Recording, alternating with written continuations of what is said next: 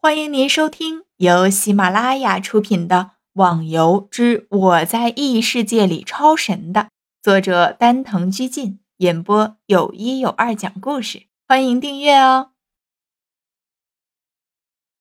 第一百三十六集。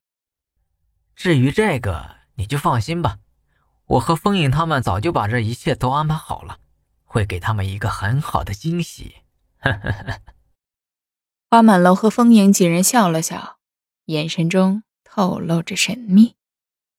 几个人一起赶到了行会外面的城墙上，听说这是花满楼特意花费了很多的钱建立的。围绕行会一圈建立这个东西，需要的钱实在是太多，所以以至于到目前为止，拥有这种墙的，除了四大行会，就只有逍遥几个人。建立了侠客居了。封印，所有在线的人都过来了吧？西门问道。嗯，甚至把一些不认识的不在线的人都喊上了，但是还有一部分的人没有来。我说，真的没有问题吗？风影担心的问道。应该没问题的。而且正好趁这个机会，看看那些所谓的四大行会到底有多么的厉害。花满楼笑了笑，看他的样子，对这次的行会战斗似乎是很有信心的。几个主要的人都站在了城楼上，不一会儿，在行会的周围聚集了很多的玩家。看他们的样子，都不是侠客居的成员，可能只是来这里观战的。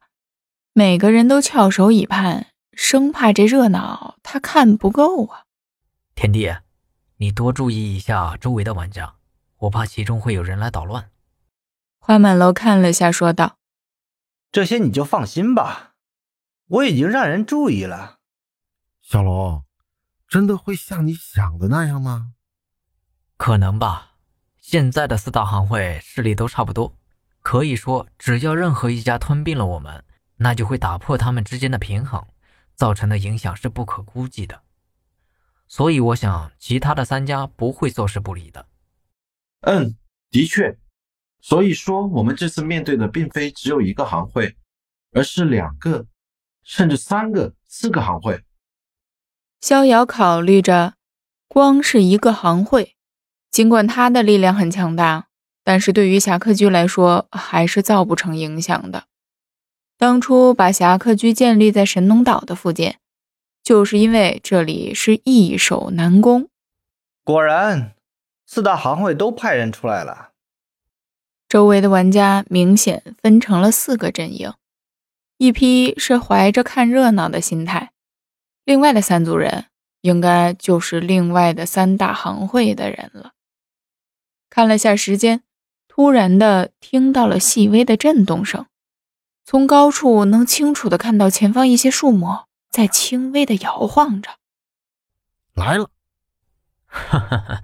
让他们品尝一下我的最新杰作。